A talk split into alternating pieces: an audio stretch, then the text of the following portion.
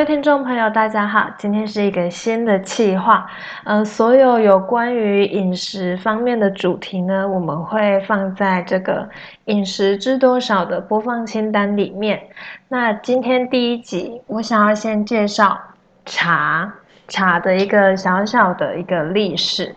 当然，我们不能很深入的去探讨，但是以大的脉络而言的话，我们却能帮大家整理出来。好，那首先我们先为大家破题，嗯，我们要怎么去定义茶这个东西呢？我想茶它不仅仅是一种饮料，它是结合了人文、历史、器物，甚至是礼仪的文一个文化复合体。十六世纪之后，世界进入了大航海时代，一艘又一艘巨大船舰跟新兴的交通工具，将东方的茶叶透过各种各样的途径带到西方。那茶的文化也在这个传播的过程中，与各地的饮食习惯和文化。重新交叠，形成缤纷的样貌。好的，那这是我们简单的破题。那么我们都知道嘛，茶起源于中国，在不同的朝代下，其实具有不同的样貌。我们现在所熟知的这个泡茶，其实是呃相当晚近才出现的一种饮茶方式。好，那首先我们就先来介绍唐朝的饮茶方式。在经济蓬勃的一个发展条件下，唐朝的饮茶方式开始普及在大众日常生活中，煮茶成了当时最普遍的一个饮茶方式。煮茶的时候，我们要先炙烤这个饼茶，然后再以茶碾把这个茶饼碾碎。投入茶覆里面，再搭配中葱姜蒜这些新香料一起煎煮，完成以后啊，我们要倒入一个这个比较浅的茶碗里面来饮用。那煮茶的饮茶方式持续了很久的时间，一直到明朝的时候啊，这种泡茶方式还是受到一般民众的喜爱。到了宋代以后。文人跟士大夫阶级开始发展出另外一种非常独特的泡茶方式，那就是点茶。所谓的点茶，它在形式上比较接近现在日本那个打抹茶的方式。哦，点茶就跟拉花一样。宋朝的人啊，主要是使用这个在早春采摘的茶叶的细嫩芽尖，经过非常复杂多道的手续做成茶砖，并且把茶砖碾成茶粉之后，再把茶粉倒放到这个茶碗茶碗的底部，加水搅拌，一边搅拌一边注水。那在这个过程中啊，就能打出很多醇厚的泡沫。这样子的做法可以降低茶本身的苦涩，那也衍生出了斗茶的文化。人们会围绕着这个茶碗观察泡沫的形状，评比这个点茶者的表现，非常的有趣。啊，这是宋朝的点茶。接下来明朝之后啊，煮茶跟点茶的传统开始被粤茶给取代。哦，这个月茶就是因为朱元璋认为传统的点茶制作会浪费很多时间，旷日费时，所以他就下令把所有的贡茶全部改成炒青的散茶。粤茶就慢慢的取代了煮茶跟点茶。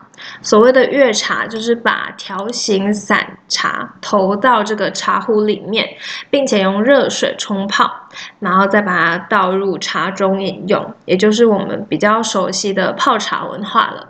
在这样子的背景下，茶覆、茶碗逐渐被这个茶杯跟茶壶等形态的茶器所取代。变成了现在我们比较熟悉的一个饮茶方式。那我们帮大家复习一下，唐代啊比较流行的是煮茶，那宋代又开始有一种新兴的泡茶方式，叫做点茶。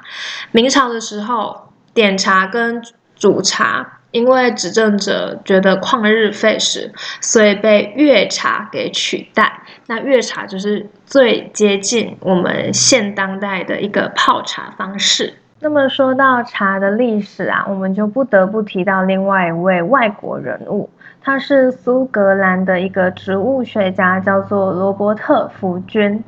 福君啊，出生于苏格兰，他曾经在英国的植物园工作。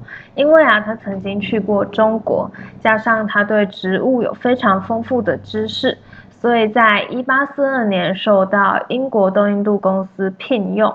然后前往中国采集茶苗，在当时，欧洲人对于茶叶的需求其实是日益增长的。英国东印度公司就希望能够从中国获得茶苗和制茶的技术。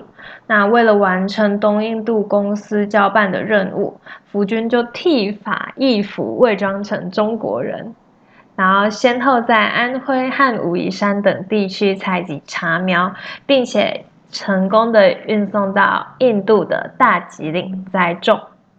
福建不仅呃结束了这个中国垄断的茶市场，啊，还将茶叶带到世界各地。